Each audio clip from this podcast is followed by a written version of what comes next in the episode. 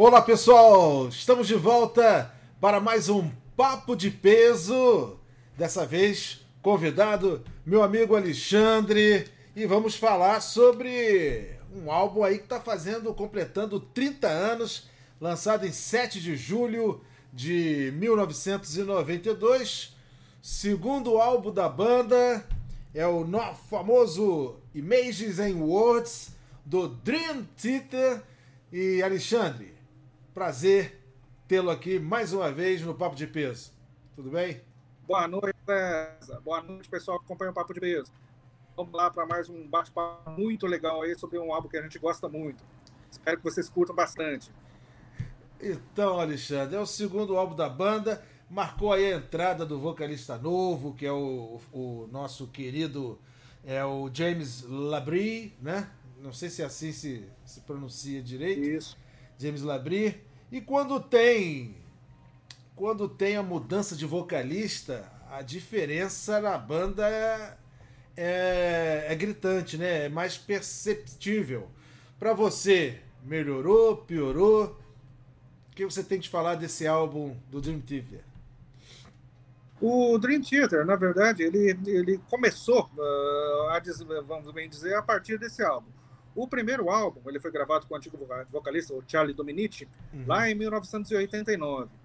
Os, os, eh, demais, os integrantes eram todos ali conhecidos ali da Escola de Música de Berkeley, lá, no, lá nos Estados Unidos. Sim. Tá?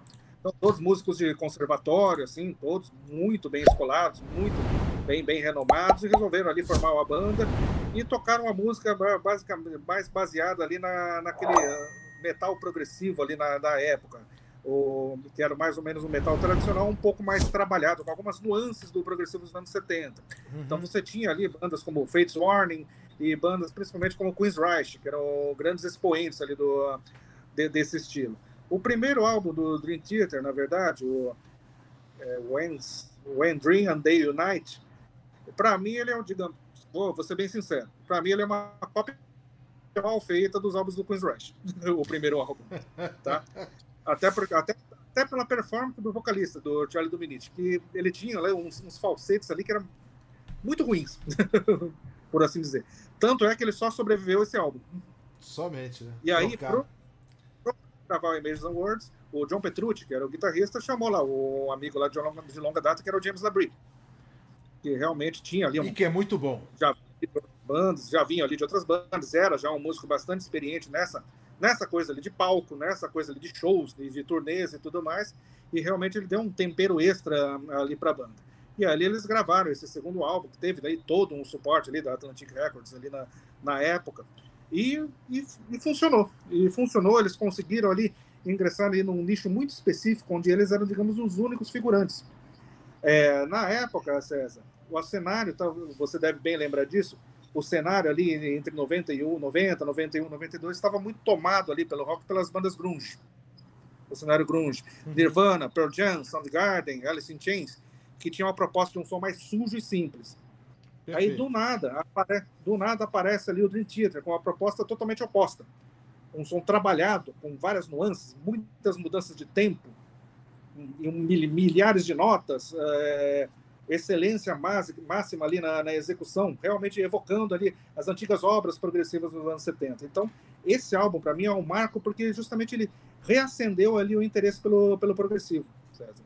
Então, para mim, a importância icônica desse álbum, da gente estar tá comentando aqui, é essa, que foi o álbum que marcou realmente a retomada ali do o interesse ali pelo rock progressivo pelas novas gerações. Até porque você tem aí a, o Angra e depois o Xamã, que também enveredou nesse, nesse, nessa, nessa, nesse mesmo estilo, né? No, no metal progressivo. Sim. Exatamente. O Angra um pouco depois, né? Que o Angra começou mais como metal melódico, né? Daí depois, principalmente na época do Edu Falaschi, que eles se enveredaram mais realmente pelo, pelo progressivo. Uhum. E, e, e, depois o André Matos também fundou o Xamã. Xamã com, também com metal progressivo. Esse álbum é mais metal mais progressivo? Como é que você definiria o Images eu and Words? Que, eu acho que foi o casamento perfeito, César. Porque ele não é tão pesado para ser chamado assim, de, de, metal puro e nem é tão viajandão assim para ser chamado de progressivo. Para uhum. mim, ele, ele tem o um equilíbrio perfeito ali na, na construção das faixas. E muito do mérito disso está nas composições, que na época tinha ali o melhor tecladista, que na minha, na minha opinião, que passou pelo Dream Theater, que foi o Kevin Moore, que depois abandonou, veio abandonar a banda depois do álbum seguinte e dedicou-se à carreira acadêmica. Ele tinha realmente uma um senso de construção melódica muito grande ali nas composições da banda. Uhum. Tanto é que depois, alguns álbuns seguintes do Dream Theater, eu já, eu já nem gosto tanto, que parece mais música para músicos. Já é, é, digamos, é muita técnica e pouco feeling. Então, nesses primeiros principalmente nesses primeiros quatro, cinco álbuns da, da, banda, ele, eu acho que eles realmente uniram bastante essa questão de técnica, melodia e feeling. Então fica um negócio assim, muito coeso, muito agradável de se escutar, sem soar assim como autoindulgência, como é, como auto, como experimentação e, e, tudo mais, como foram alguns álbuns seguintes ali da banda.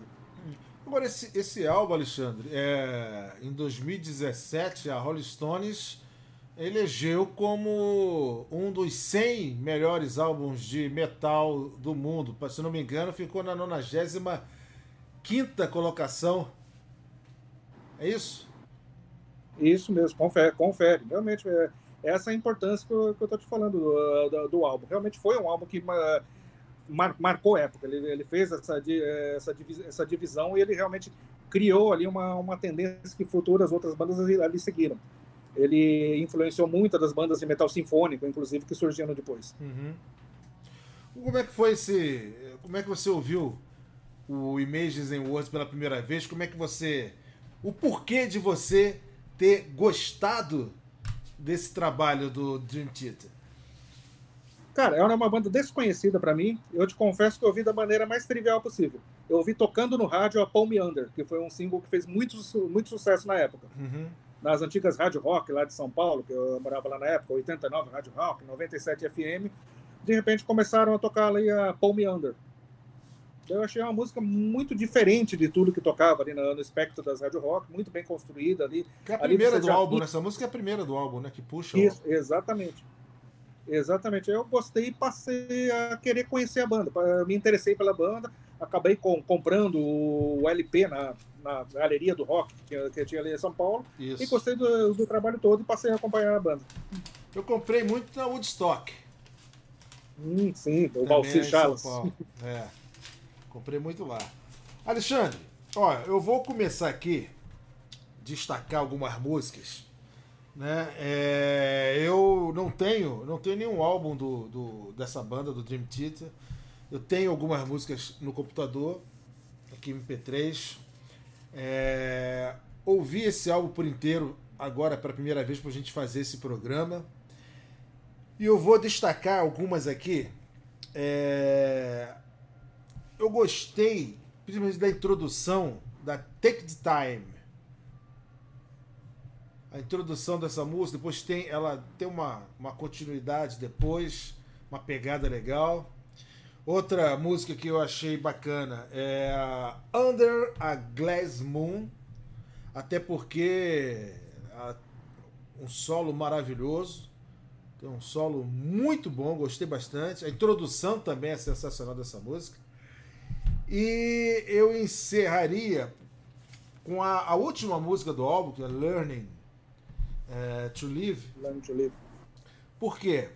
Olha só, a música tem 11 minutos e meio para uma música ter 11 minutos e meio, dificilmente elas não são chatas, né?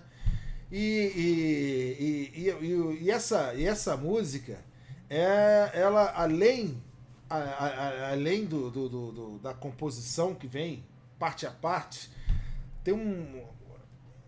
Não chegar a abusar, mas tem uns sintetizadores, uns teclados muito bem feitos e que não deixa que essa música fique se torne chata.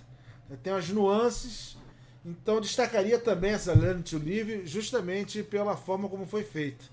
Beleza. Cara, eu vou ficar com a, com a Paul Meander, porque eu falei, foi a primeira música do Dream Theater que eu e provavelmente toda a grande maioria dos fãs atuais ouviram na época, justamente porque fez sucesso na MTV e nas rádios. Gostei. Então, a introdução é... dessa música chama atenção. Gostei dela também. Sim. Então ela fica na, na memória afetiva do, do, adolescente ali dos anos 90. Essa música tocou muito no, nas rádio rock e, na, e clipe na, na, MTV. Então, uhum. realmente, ela, ela pregou ali na, na, na cabeça e, e, é uma, abertura de disco excelente, principalmente pela aquela introdução dedilhada ali.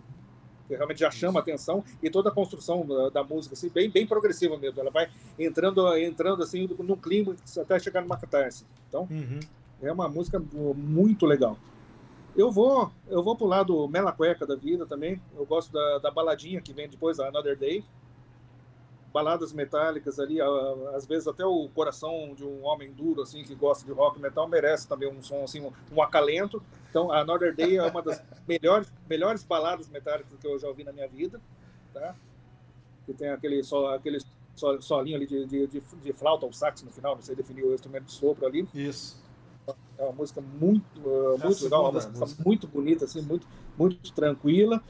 E eu vou, eh, eu vou também, até para não repetir você, eu gosto muito da Learn to Live também, gosto da Under the Glass Moon, gosto da Take That Time, mas eu vou para a faixa que veio a definir depois o futuro da banda, que foi a Metropolis Part 1, Miracle and Sleeper, de nove minutos e tanto, cheia de, bem intrincada, Bastante. cheia ali de nuances, cheia de, de partes, e eh, essa, essa música, é, alguns, depois, é, os fãs tanto clamaram assim, para uma parte 2 que depois eles gravaram o álbum todo, que seria a parte 2 da música, que foi, que foi o Scenes from a Memory, que, na opinião de muitos, é o melhor álbum da banda. Então, eu destaco também a Metrópolis Parte 1. Beleza. Tá certo, então. Alexandre, tá aí. Falamos sobre Images and Words, do Dream Theater. Esse álbum mistura metal progressivo com vocais fortes, bem fortes, com peso, com bateria, com teclado, com as guitarras bem definidas. Mais algum destaque, alguma coisa que você gostaria de, falar é, desse LP? Esse CD, né? Agora já era. Esse, 92 já era CD já. Sim, não, eu tive ainda em LP, que foi a transição do, do, do LP para o CD. Meus primeiros CDs acho que foram só em, em 93. Mas não, realmente é isso. Foi uma obra que eu curti pra caramba na, época. Eu estava muito tempo sem ouvir, uh, sem ouvir ele, confesso. Eu fui ouvir ele novamente, aí, acho que no final do ano passado, e foi realmente um prazer imenso. Assim, evocou realmente a mesma sensação que eu tinha ali há 30 anos atrás. Legal. Então, realmente é um álbum que vale a pena ele manter, manter ele ali realmente no, no coração. Valeu, Alexandre. Muito obrigado mais uma vez pela sua participação. É um prazer ter o nosso programa. Tenha aí uns dias maravilhosos, aí um fim de semana com a família e bastante saúde. Valeu, César. Valeu, pessoal. Até a próxima, gente. Grande abraço. Valeu.